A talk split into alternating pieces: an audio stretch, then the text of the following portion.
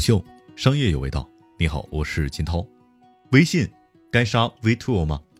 五月二十五号晚间，望京 SOHO，辉哥团队密集如雨的键盘声疏忽终止。前一刻，他们还如齿轮般在格子间奔忙赶明天的线上课程，此刻只剩下团队成员面面相觑、错愕的表情。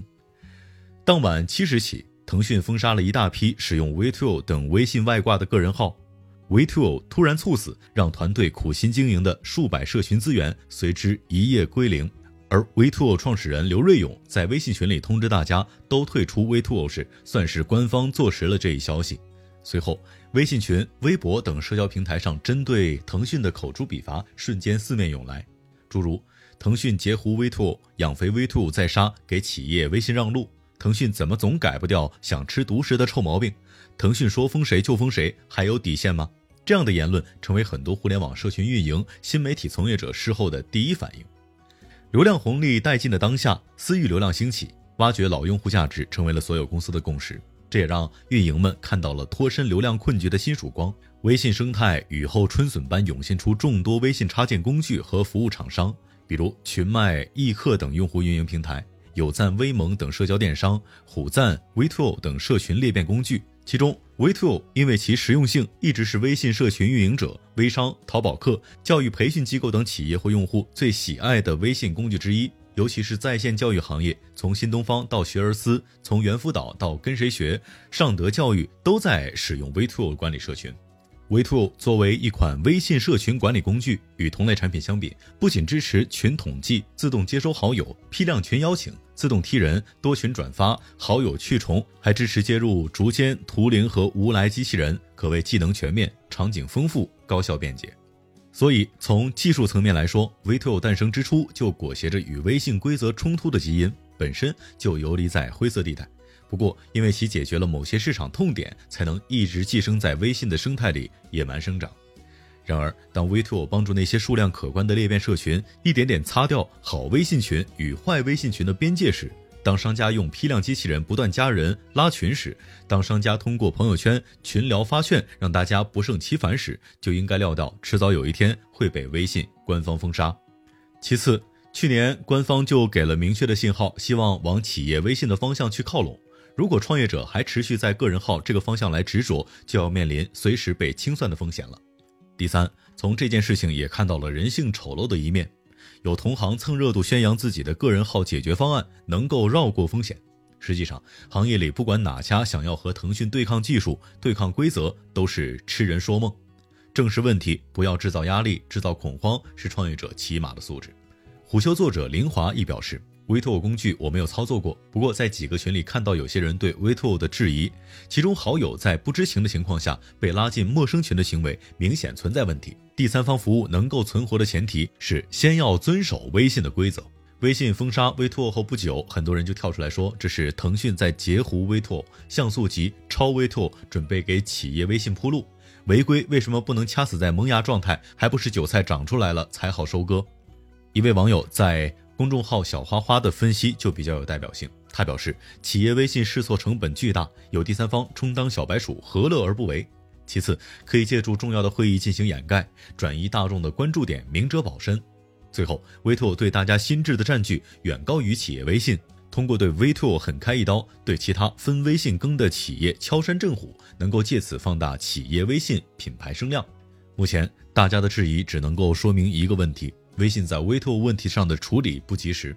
当腾讯官方从战略高度去重新审视这一种开放封杀微透不过是想通过其影响力再次传递此前的信号，用正规的官方的方式去提供服务，在不骚扰消费者的前提下为创业者提供商业土壤。所以，官方急于收割的说法其实站不住脚。林华也对虎嗅分析，吃私域流量这波人其实积累了一定的用户数，对这个产品产生了强依赖。现在腾讯做这个决定，对这些人而言是有一点突兀，但要杜绝此类事情的发生，前提应该是第三方工具一开始的功能性就有底线才对。人即服务一直是张小龙的理念，微信一直希望每个人用完即走，即便是运营这样的工种，也能够体验到微信的简洁之美。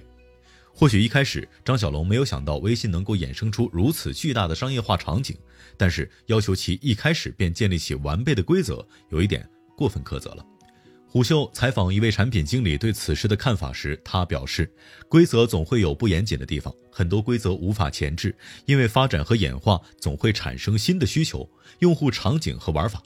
微信最近几年的规则修改本身就有与时俱进的味道。微拓严格意义上算是灰产工具，既没有到黑产要被打压的地步，本身服务也不那么正派。”如今封杀也是因为其提供未经用户同意拉群、裂变海报、刷屏此类触碰基本规则和原则的服务。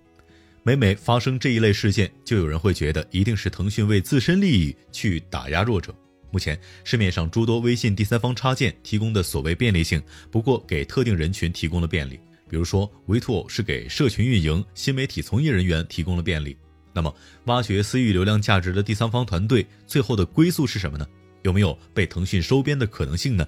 一位资深从业者在接受虎嗅采访时表示：“说实话，本身第三方们提供服务背后的技术壁垒就不高，因为第三方做个人号工具不过是个人号的能力增强，个人号一更新，第三方服务商就要随着它的规则去更新。本质上，第三方没有建立起护城河，只是说在时间窗口之内有了一定客户沉淀，腾讯完全没有收编的必要。”现在私域流量的风头一度盖过此前的增长黑客，但私域流量本身并不是新东西，其本质就是客户关系管理。简单点说，就是各个企业把原本花大价钱吸引到微博、自家 App、微信公众号等平台的用户，二次迁徙到微信个人号里面持续经营，产生互动，甚至建立信任感，从而让这些老客户产生更多的消费，是在流量红利见底的大环境之下，挖掘老客户剩余价值的方式。虽然众多私域流量运营工具可以提供一些诸如消费者的用户画像、消费习惯等信息，但是工具不能替代能力。只要大家对流量的渴望不变，获客成本逐年递增，私域流量还会持续的流行下去。尤其是经济不景气的时候，盘活存量至少能让公司苟住。经此一役，企业微信算是经过官方的认证，至少为商家们确定了可靠的平台。希望微信珠玉在前，企业微信能让品牌和用户之间不再是过往的流量收割关系，而是人和服务的信任延伸。虎嗅商业有味道，我是金涛，四点水的涛，下期见。虎嗅商业有味道，本节目由喜马拉雅、虎嗅网联合制作播出，欢迎下载虎嗅 APP，关注虎嗅公众号，查看音频文字版。